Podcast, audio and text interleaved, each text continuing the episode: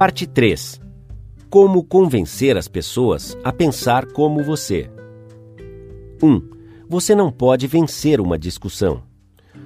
Logo após o desfecho da Primeira Guerra Mundial, aprendi uma lição preciosa numa noite em Londres. Eu era gerente na época de Sir Ross Smith. Durante a guerra, Sir Ross havia sido o as australiano na Palestina.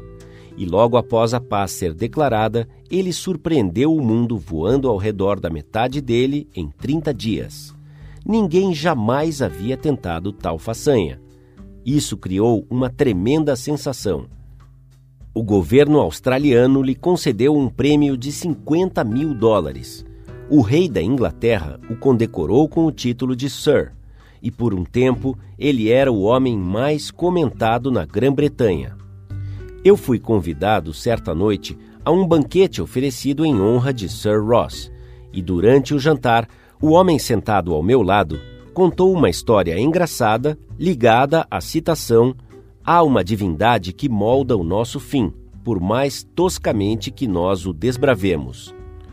O contador de histórias mencionou que esta citação estava na Bíblia. Ele estava errado. Eu sabia disso. Eu tinha certeza disso. Não tive dúvida alguma.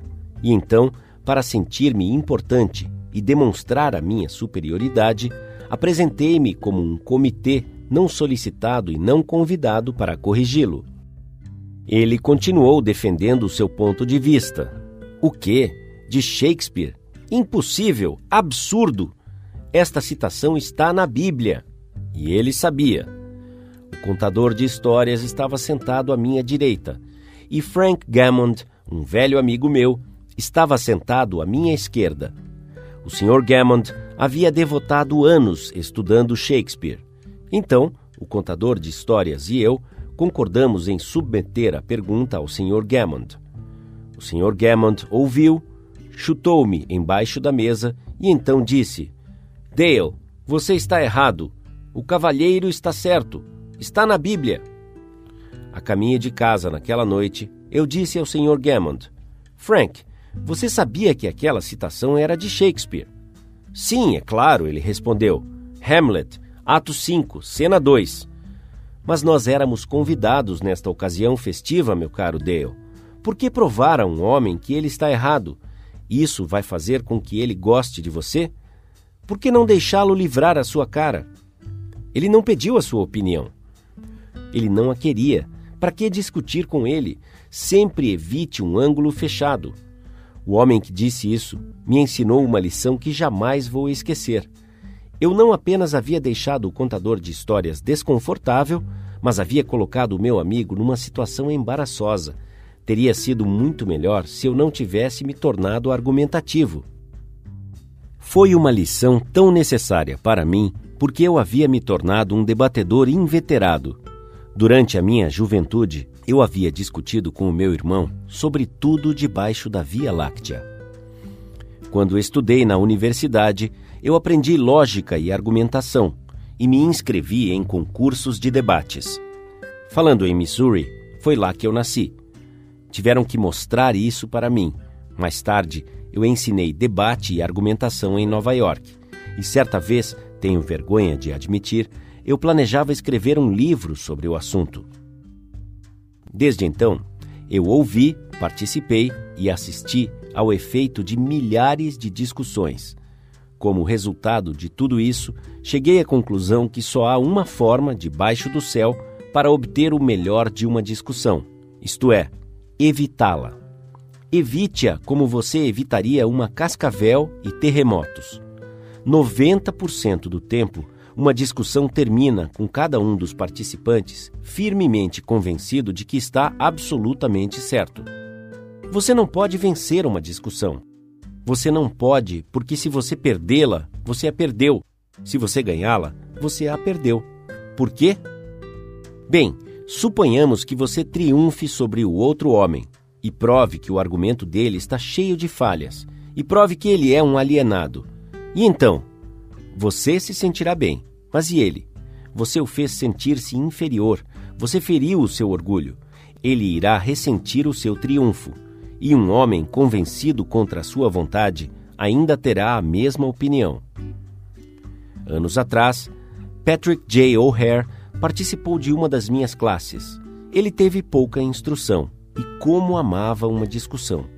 Ele havia trabalhado de motorista e havia vindo a mim porque ele estava tentando, sem muito sucesso, vender caminhões. Um pouco de questionamento revelou o fato de que ele estava constantemente discutindo e antagonizando justamente as pessoas com quem estava negociando.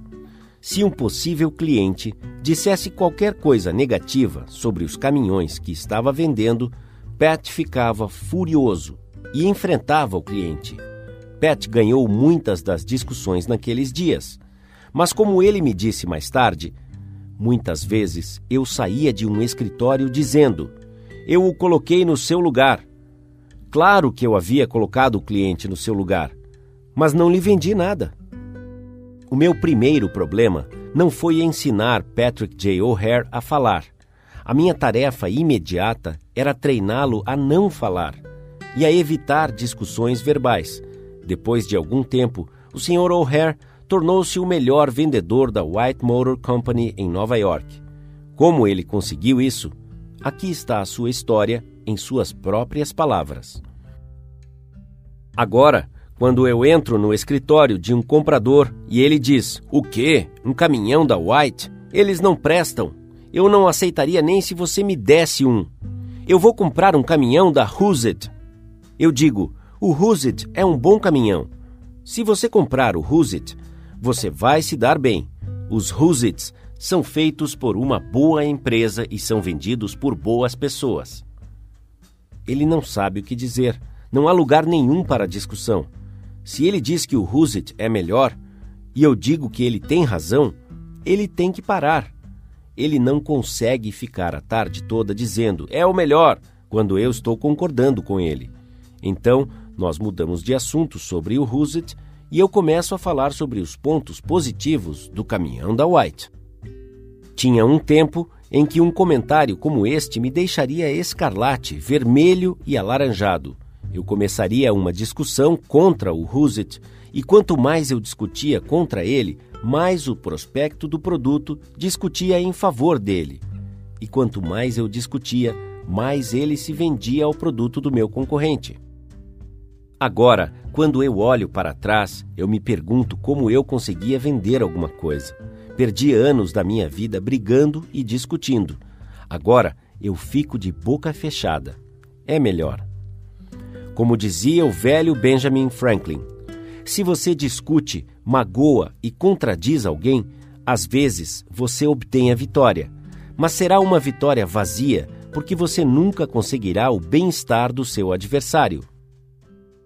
Então, descubra por si mesmo.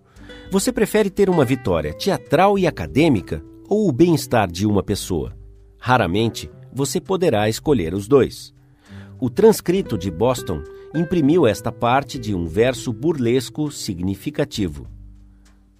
Aqui jaz o corpo de William J., que morreu e sempre teve a razão. Ele estava certo, absolutamente certo, enquanto ele argumentava, mas agora está tão morto como se estivesse absolutamente errado. Você pode estar certo, absolutamente certo, enquanto você participa de uma discussão mas quanto a mudar a ideia de outrem, você provavelmente será tão fútil quanto se você estivesse errado. Frederick S. Parsons, um consultor de imposto de renda, havia disputado e discutido por uma hora com um agente fiscal do governo. Estava em jogo um item de 9 mil dólares. O Sr. Parsons defendia que estes 9 mil dólares eram, na verdade, uma dívida incobrável que nunca seria recuperada e que não deveria ser tributada. Dívida incobrável uma ova, respondeu o agente, deve ser tributada. Este agente era frio, arrogante e teimoso, disse o Sr. Parsons enquanto contava sua história à sua classe. Perdia a razão e os fatos também. Quanto mais discutíamos, mais teimoso ele se tornava. Então, eu decidi evitar a discussão Mudei de assunto e mostrei um pouco de apreciação. Eu disse: Suponho que esta seja uma questão insignificante em comparação com as decisões realmente importantes e difíceis que você deve tomar. Eu mesmo já estudei sobre tributação, mas eu precisei obter o meu conhecimento de livros. Você está obtendo o seu a partir da experiência ao vivo. Às vezes eu desejo um trabalho como o seu. Eu aprenderia muito. Fui sincero em cada palavra que falei. Bem, o agente endireitou-se na cadeira, encostou-se nela e falou por algum tempo sobre o seu trabalho contando-me das fraudes inteligentes que ele havia descoberto. O seu tom gradualmente se tornou amigável, e agora ele estava me falando sobre os seus filhos. Enquanto ele saía, ele me avisou que iria considerar o meu problema e me daria a sua decisão em alguns dias. Ele passou pelo meu escritório três dias mais tarde e informou-me que ele havia decidido deixar a minha declaração de imposto de renda exatamente conforme é enviado. Este agente fiscal estava demonstrando uma das fraquezas humanas mais comuns.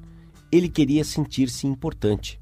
E quando o Sr. Parsons discutia com ele, ele se sentia importante, falando alto e impondo a sua autoridade. Mas assim que a sua importância foi admitida e terminada a discussão, ele permitiu-se expandir o seu ego e tornou-se um ser humano gentil e solidário. Buda disse: o ódio nunca finda com o ódio, mas sim pelo amor. E um desentendimento nunca termina com uma discussão, mas por tato, diplomacia, conciliação e o desejo solidário de ver o ponto de vista da outra pessoa. Lincoln, uma vez, repreendeu um jovem oficial do exército por envolver-se em uma controvérsia violenta com um associado. Nenhum homem que pretende fazer o melhor de si mesmo, disse Lincoln, pode encontrar tempo para uma contenda pessoal. E nem pode enfrentar as consequências, incluindo a sua fúria depravada e a falta de controle próprio. É melhor entregar-se às coisas maiores, pelas quais você demonstra nada mais do que direitos iguais e entregue-se às coisas menores que sejam claramente suas. É melhor deixar um cachorro em paz em seu caminho do que tentar expulsá-lo e ser mordido, contestando pelo seu direito. Mesmo matando o cachorro, não iria curar a mordida. Em um artigo em Bits and Pieces, publicado por The Economic Press, Fairfield, New Jersey, algumas sugestões são feitas sobre como manter um desacordo de tornar-se uma discussão. Bem-vindo ao desacordo. Lembre-se do slogan: quando dois parceiros sempre concordam, um deles não é necessário. Se há algum ponto sobre o qual você não tenha pensado, seja grato se o trouxerem à sua atenção. Talvez este desacordo seja a sua oportunidade de ser corrigido antes que você cometa um erro sério. Não confie na sua primeira impressão instintiva. A nossa primeira reação natural em uma situação desagradável é estar na defensiva. Tome cuidado, fique calmo e cuidado com a sua primeira reação. Pode expressar o pior em você e não o melhor. Controle a sua raiva. Lembre-se, você pode medir o tamanho de uma pessoa pelo que a deixa irada. Ouça primeiro. Dê aos seus adversários uma chance de falar. Deixe-os terminar. Não resista, defenda ou debata. Isso apenas aumenta as barreiras. Tente construir pontes de entendimento. Não construa pontes mais altas do desentendimento. Procure áreas de acordo. Quando você ouviu tudo o que os seus adversários têm a dizer, Concentre primeiro nos pontos e áreas em que vocês concordam. Seja honesto. Procure áreas onde você pode admitir o erro e apontá-lo. Desculpe-se pelos seus erros. Isso o ajudará a desarmar os seus adversários e reduzir as suas possibilidades de defesa. Prometa que pensará sobre as ideias de seus adversários e as estudará cuidadosamente. E seja sincero os seus adversários podem estar certos. É muito mais fácil, nesta etapa, concordar sobre os seus pontos do que mover-se rapidamente à frente e encontrar-se numa posição onde os seus adversários possam dizer: Tentamos te contar, mas você não quis ouvir. Agradeça os seus adversários sinceramente pelo seu interesse. Qualquer pessoa que toma tempo para discordar com você está interessada nas mesmas coisas que você. Pense nelas como pessoas que realmente desejam te ajudar, e você pode transformar os seus adversários em amigos. Não tome nenhuma ação para dar tempo aos dois lados para pensar sobre o problema. Sugira que vocês se encontrem mais tarde ou no dia seguinte, quando todos os fatos podem ser trazidos à tona. Em preparação a este encontro, pergunte-se algumas questões difíceis. Os meus adversários poderiam estar certos ou parcialmente certos? Há verdade ou mérito em sua posição ou argumento? Será que a minha reação irá aliviar o problema ou irá simplesmente aliviar qualquer frustração? A minha reação irá afastar ou aproximar os meus adversários de mim? A minha reação irá elevar a estima que as pessoas boas têm de mim? Será que vou vencer ou perder? Qual é o preço que tenho que pagar se eu vencer? Se eu ficar quieto sobre isso, será que o desentendimento irá passar? Esta é uma situação difícil ou uma oportunidade para mim? O tenor de ópera, Jan Pierce, após estar casado por quase 15 anos, disse certa vez: a minha esposa e eu fizemos um pacto há muito tempo e nós o mantivemos, não importa quão irado estejamos um com o outro. Quando um de nós grita, o outro deve ouvir, porque quando duas pessoas gritam, não há nenhuma comunicação, apenas barulho e más vibrações. Princípio 1. A única forma de obter o melhor de uma discussão é evitá-la. 2 uma forma certa de fazer inimigos e como evitá-la. Quando Theodore Roosevelt estava na Casa Branca, ele confessou que se ele pudesse estar certo 75% do tempo, ele teria alcançado a média mais alta de sua expectativa. Se esta era a média mais alta estabelecida por um dos homens mais distintos do século XX, e quanto a você e eu? Se você tem certeza de que está certo apenas 55% do tempo, você poderia ir a Wall Street e fazer um milhão de dólares por dia. Se você não pode ter certeza de estar certo nem 55% do tempo, por que você diz aos outros que eles estão errados? Você pode dizer aos outros que estão errados através de um olhar, uma entonação de voz ou um gesto, tão eloquentemente quanto em palavras. E se você lhes disser que eles estão errados, você os obriga a concordar com você? Nunca! Porque você os atingiu com um golpe em sua inteligência, seu juízo, orgulho e autorrespeito. Isso fará com que eles queiram reagir, mas nunca fará com que mudem de ideia. Você pode utilizar toda a lógica de Platão ou de Immanuel Kant contra eles, mas você não irá mudar as suas opiniões, porque você os magoou. Nunca comece dizendo: Eu vou provar tal coisa a você. Isso não é bom. É o mesmo que dizer: Sou mais inteligente que você. Vou lhe contar uma coisa ou outra que fará você mudar de ideia. Isso é um desafio.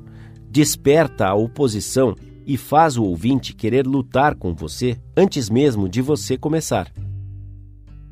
É difícil, mesmo sob as melhores condições, tentar mudar a mente das pessoas. Então, por que dificultar ainda mais? Por que colocar obstáculos para si mesmo? Se você vai provar alguma coisa, não deixe que ninguém saiba disso. Faça-o sutilmente, com bastante destreza, para que ninguém sinta o que você está fazendo.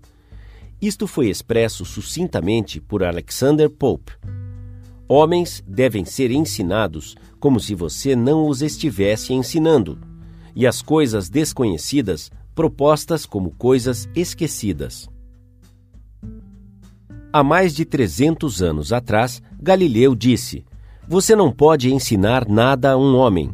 Você pode apenas ajudá-lo a encontrar a resposta dentro de si mesmo. Conforme Lord Chesterfield disse ao seu filho: Seja mais sábio do que outros se puder, mas não lhes conte isso. Sócrates disse repetidamente aos seus seguidores em Atenas: Só sei que nada sei.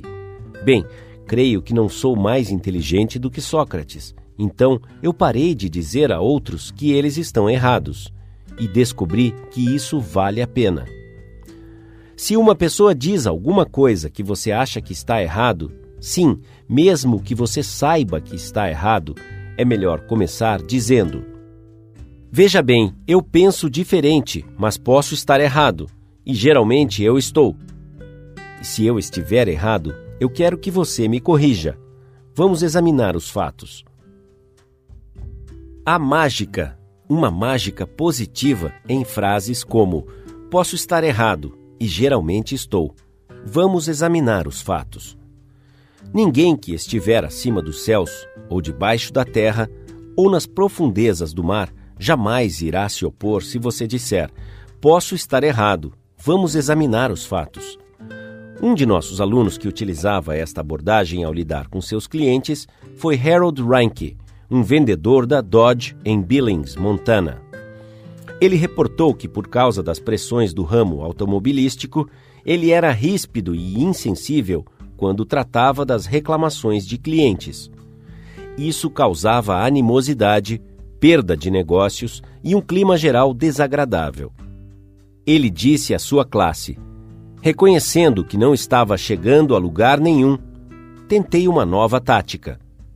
Eu diria algo como: a nossa concessionária já cometeu tantos erros que geralmente eu fico envergonhado. Podemos ter errado em seu caso.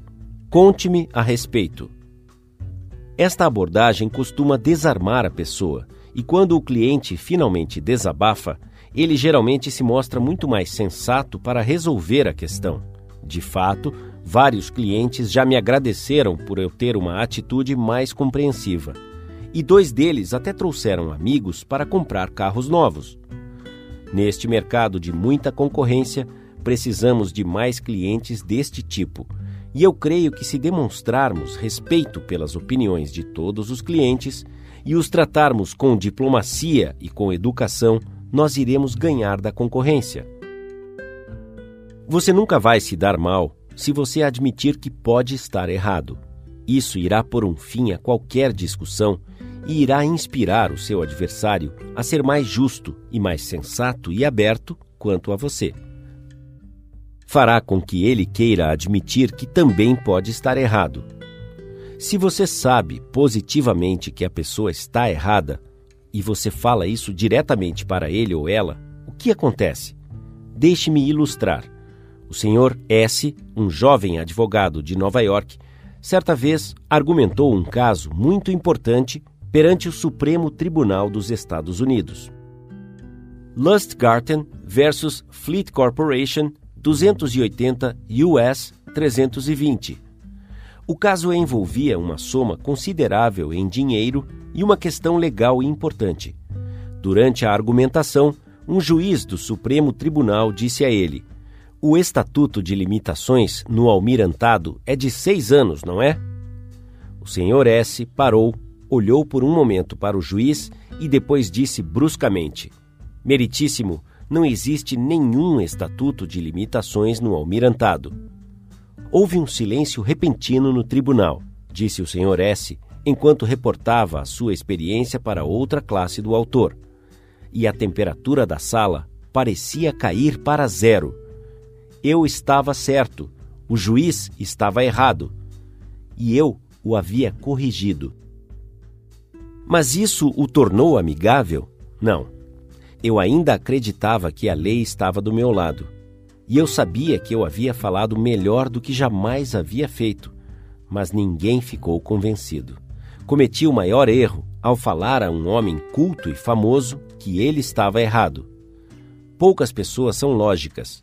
Quase todos nós somos propensos e preconceituosos. A maioria de nós tem noções preconceituosas, cheias de inveja, suspeita, medo, cobiça e orgulho.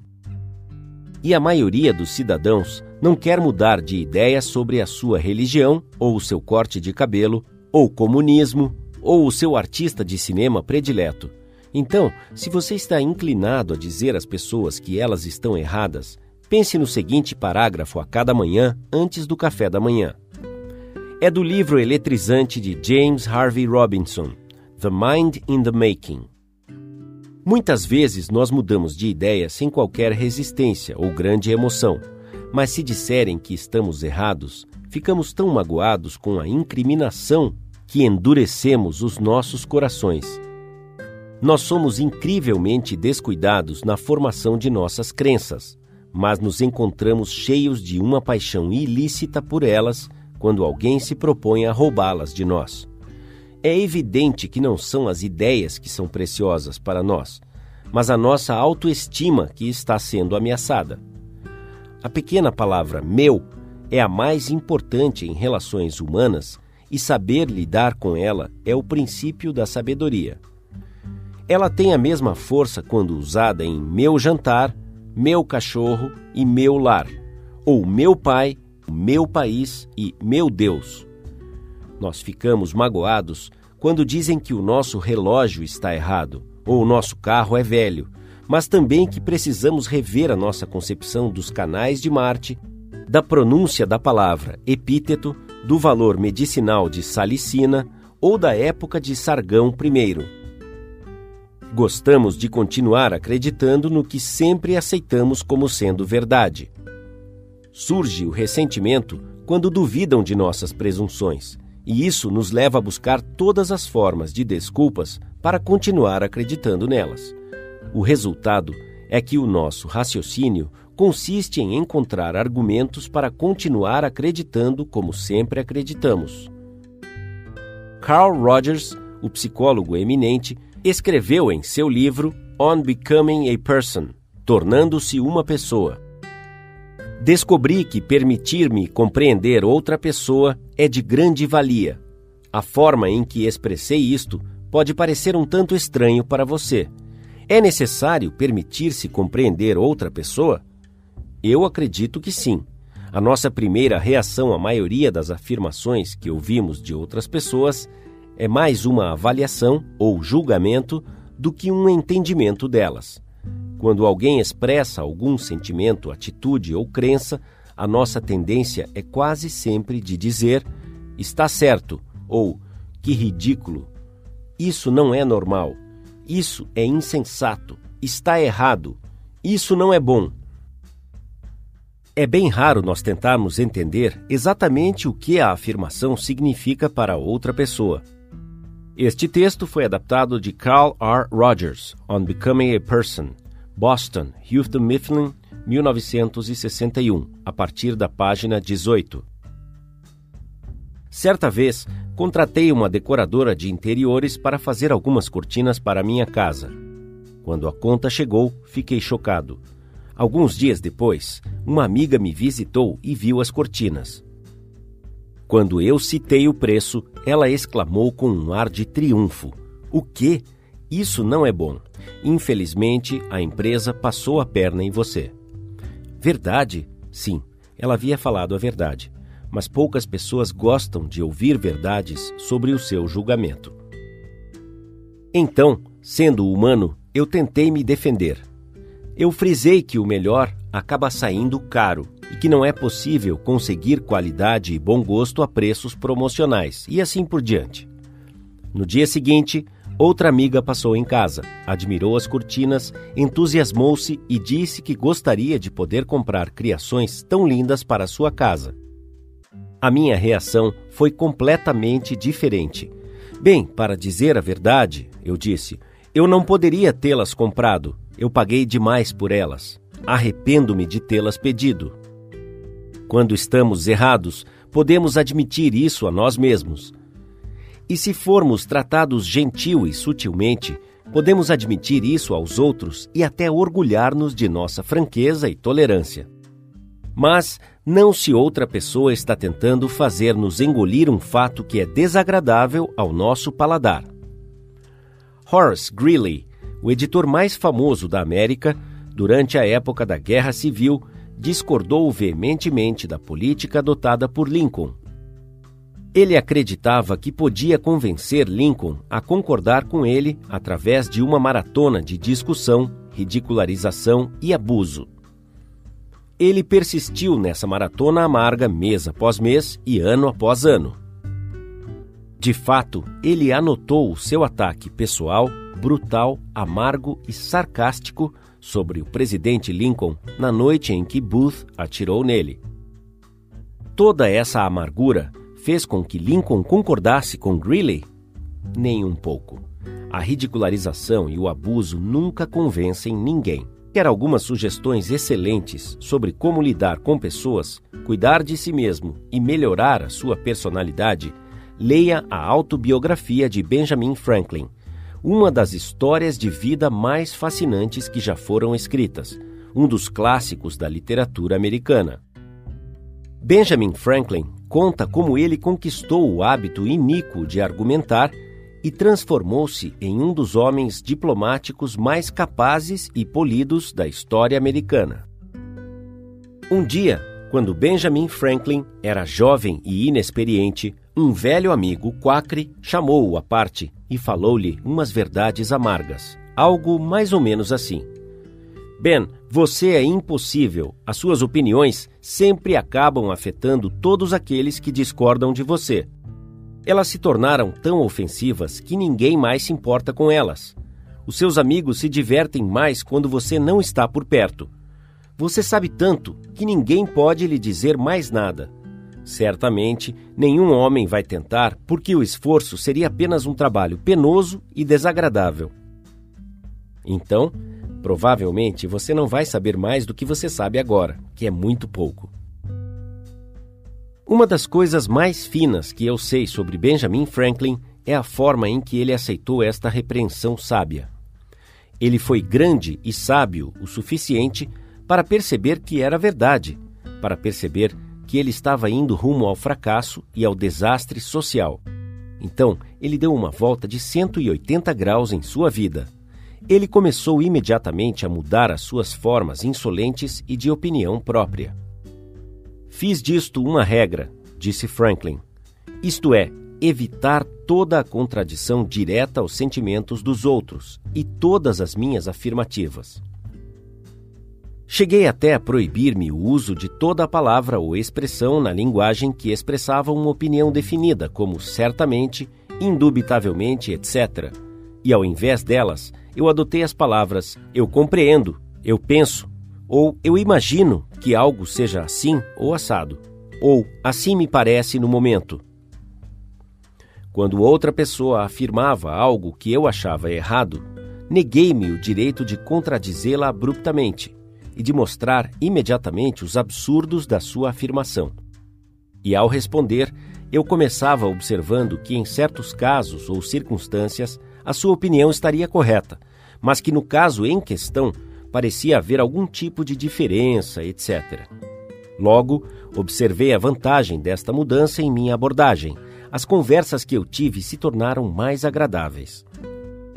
A forma modesta em que eu propunha as minhas opiniões teve uma recepção maior e uma rejeição menor. Eu tinha menos embaraços quando eu reconhecia que estava errado e me dava melhor com os outros em desfazer os seus erros e aceitar o meu ponto de vista quando eu estivesse certo.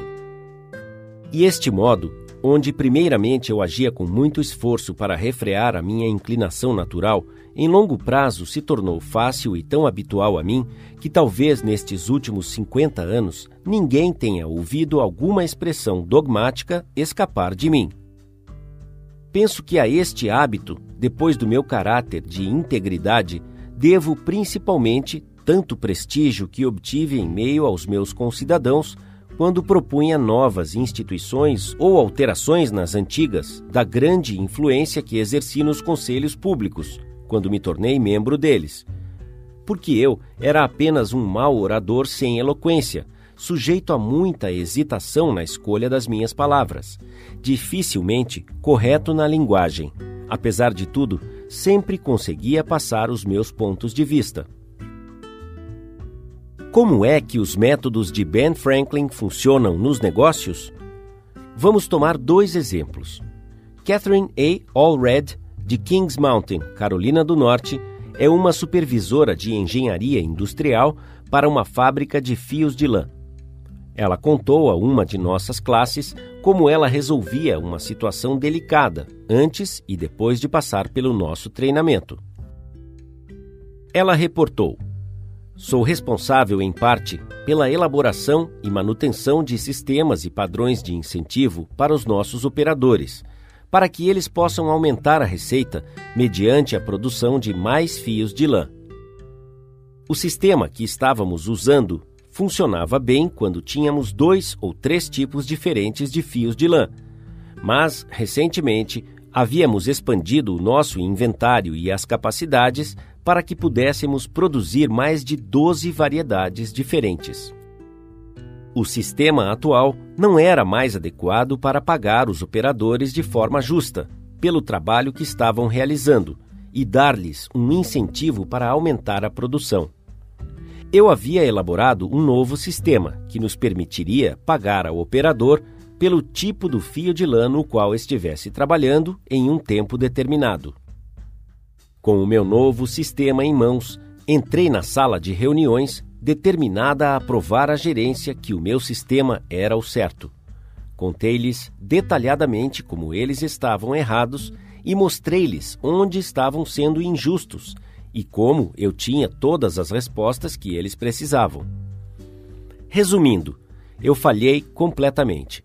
Eu havia concentrado tanto esforço em defender a minha posição quanto ao novo sistema que não lhes dei nenhuma oportunidade para que apontassem abertamente os problemas que estavam enfrentando com o sistema antigo. A questão foi encerrada. Após diversas sessões deste curso, eu percebi claramente onde eu havia errado. Convoquei outra reunião e, desta vez, perguntei-lhes onde eles achavam que estavam os problemas. Nós discutimos cada ponto e perguntei-lhes as suas opiniões sobre qual seria a melhor forma de prosseguir. Com algumas sugestões sutis, nos intervalos certos, deixei que eles desenvolvessem o meu sistema. No final de reunião, quando eu fiz a apresentação do meu sistema, eles aceitaram-no com muito entusiasmo. Agora estou convencida de que nada de bom é realizado e que tudo é destruído quando você diz diretamente a alguma pessoa que ela está errada. Você terá êxito apenas em tirar daquela pessoa toda a sua dignidade e você se tornará desprezível em qualquer discussão. Vejamos outro exemplo. E lembre-se que estes casos que estou citando são experiências típicas de milhares de outras pessoas. Harvey Crowley era vendedor de uma madeireira em Nova York. Crowley admitiu que ele havia dito há vários anos que os inspetores de cargas teimosos estavam errados. E ele também havia triunfado em argumentos, mas não havia feito nenhum bem. Estes inspetores de cargas, disse o Sr. Crowley, são como juízes de beisebol. Uma vez que tomam uma decisão, eles não voltam atrás. O Sr. Crowley viu que a sua empresa estava perdendo milhares de dólares através dos argumentos que ele ganhava então, enquanto ele participava do meu curso, ele resolveu mudar as táticas e abandonar os argumentos. Quais foram os resultados? Aqui está a história que ele contou aos seus colegas de classe. Certa manhã, o telefone tocou em meu escritório. Um homem bravo e insatisfeito do outro lado informou-me que não podia aceitar a madeira entregue por um de nossos caminhões à sua fábrica porque era de uma qualidade inferior ao do pedido. A sua empresa parou de descarregar e pediu que tomássemos providências imediatas para remover a carga de suas instalações. Depois de descarregar cerca de um quarto da carga, o seu inspetor de cargas reportou que a madeira estava 55% abaixo do nível aceitável. Sob estas circunstâncias, eles se recusaram a aceitar a encomenda.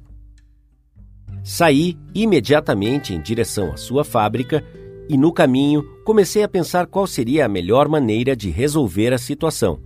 Normalmente, sob tais circunstâncias, eu teria citado as normas básicas e tentado, como resultado de minha experiência e conhecimento como inspetor de cargas, a convencer o outro inspetor que a madeira estava dentro de um padrão aceitável e que ele não estava executando bem as normas de sua inspeção. Entretanto, pensei em aplicar os princípios aprendidos durante este treinamento. Quando eu cheguei à fábrica, encontrei o comprador e o inspetor de cargas de mau humor, ambos prontos a discutir e a brigar. Saímos para o caminhão que estava sendo descarregado e eu solicitei que continuassem a descarregar para que eu pudesse ver o andamento das coisas. Pedi ao inspetor para que ele continuasse separando as madeiras em duas pilhas, as aceitáveis e as inaceitáveis. Após assisti-lo por algum tempo, percebi que a sua inspeção era realmente muito rígida e que ele não estava interpretando bem as normas.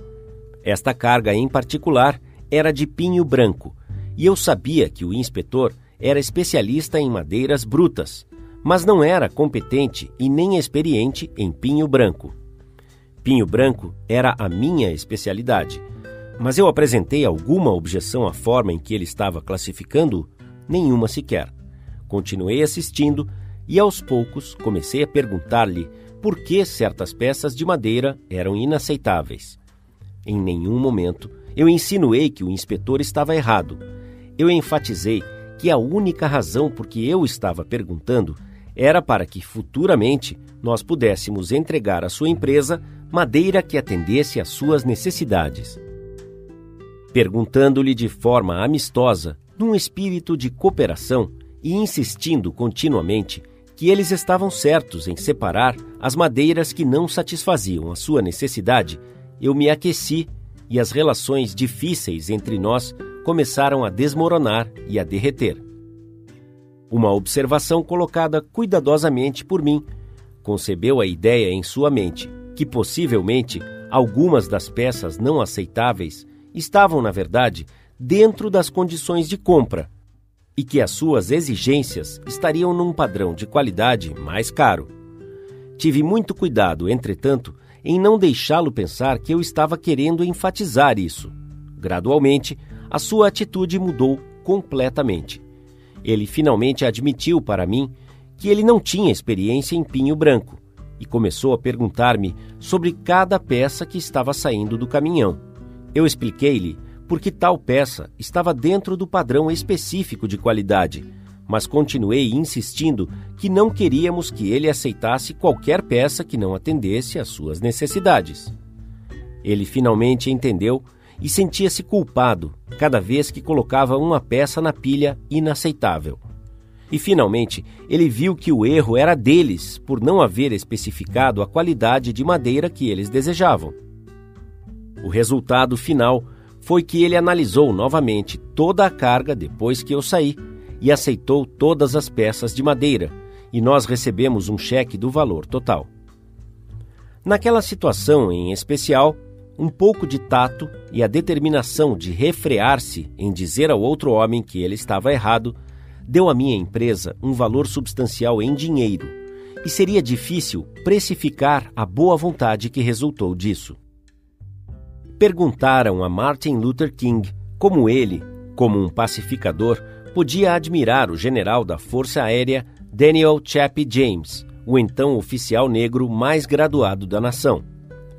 O Dr. King respondeu: Eu julgo as pessoas pelos seus próprios princípios, não pelos meus. De uma forma similar, General Robert E. Lee, uma vez, falou ao presidente da confederação, Jefferson Davis, entusiasmadamente sobre certo oficial sob o seu comando. Outro oficial em serviço ficou espantado. General, ele disse, o senhor não sabe que o homem que o senhor elogia tanto é um dos seus piores inimigos, que não perde nenhuma oportunidade para falar mal do senhor? Sim, respondeu o general Lee, mas o presidente perguntou o que eu achava dele ele não perguntou o que ele achava de mim. A propósito, não estou revelando nada de novo neste capítulo. Há dois mil anos atrás, Jesus disse: faça um acordo com o seu adversário o mais breve possível. E dois mil e duzentos anos antes de Cristo nascer, o rei Actói do Egito deu ao seu filho alguns conselhos sábios, conselhos que hoje se fazem muito necessários. Seja diplomático, aconselhou o rei, Isto ajudará a conseguir o que você quer. Em outras palavras, não discuta com o seu cliente, ou seu cônjuge, ou seu adversário. Não lhes diga que eles estão errados e não os aborreça.